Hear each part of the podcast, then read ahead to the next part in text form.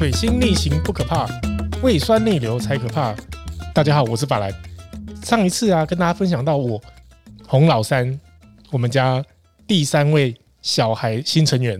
因为在之前的小短片有跟大家分享过，我们家其实一直有养小宠物的计划，但是也因为上一次这一个惊心动魄的一个奇遇之后呢，我们新成员我们给他取了一个名字，叫做秘鲁。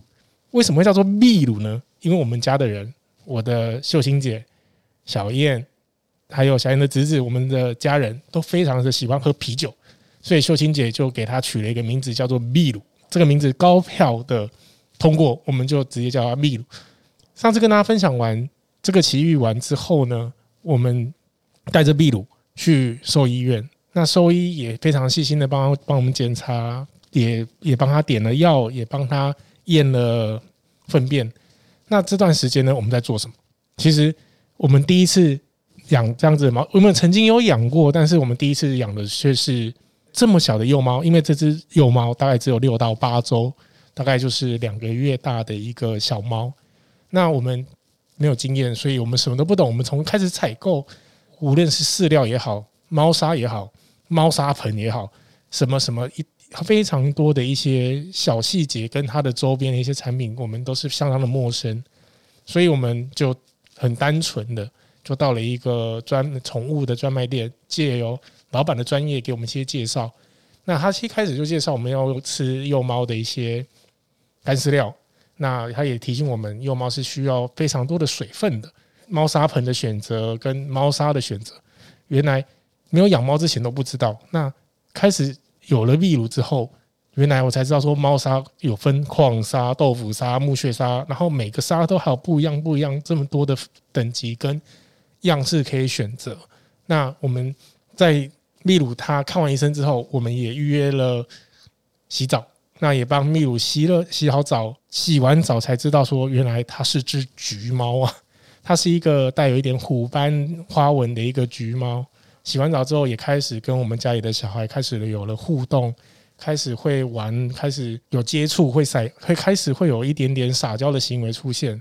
但可能是因为他出生的一个状态来讲，都是长期都在外面嘛，所以他刚放出来的时候，都常常会躲在一些可能桌底下啊，或者是鞋柜里啊，那种放拖鞋那种鞋柜，不是有门的那种鞋柜，所以他就是会往这样些阴暗的地方去。我们在叫他，或者是在引导他出来的过程当中，其实也是要花一点时间，因为他实在是太小。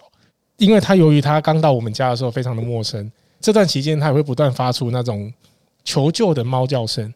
他叫了两天之后，我第一次感觉到哇，一只猫它竟然可以叫到有烟嗓，这个也是非常的一个不容易。开始也有同事他就说：“诶，法兰哥，你养猫了？那我们家有什么一些周边啊，像逗猫棒啊，像……”大型的铁笼啊，他们都有提供一些赞助。那其实秘鲁是秀清姐的取的名字。那我自己个人呢，我在取名字的时候，我其实有想了几个。我第一个想到，因为她是小，她是小女生嘛，我是本来想要叫她 Sake，可是小燕就觉得说 Sake 会不会听起来有一点怪？我那后来我想一想，诶，因为她是坐我的车子回去的，所以我们叫她咪莲好了。他说：“为什么要叫米灵？”我说：“因为他是坐我的车子回去的啊，所以叫米浆也蛮可爱的啊，而且它的颜色又粉又粉又非常符合米浆的颜色。”我老婆她又说：“啤酒也很适合现在秘鲁这个颜色啊。”我说：“嗯，好像也是哦。”接下来我们也是这样陆陆续续的跟幼猫互动，那这样的感受跟感觉是非常的新奇，而且是有趣的。不知道各位听众朋友啊。你们如果说要帮你们自己的小动物来做命名的的时候，你们都会采用什么样子的方式呢？第一，你们就是会用水果的方式来命名，还是蔬菜、蔬果、蔬菜喜欢的饮料或是喜欢的食物，还是怎么样去帮小动物来做一个名称上的一个设定呢？欢迎在我们未留人生 IG 底下留言并分享。那今天的分享就到这里。水星逆行不可怕，胃酸逆流才可怕。我是 Fourplay 法兰，今天没有 Alan，我们下次见，拜拜。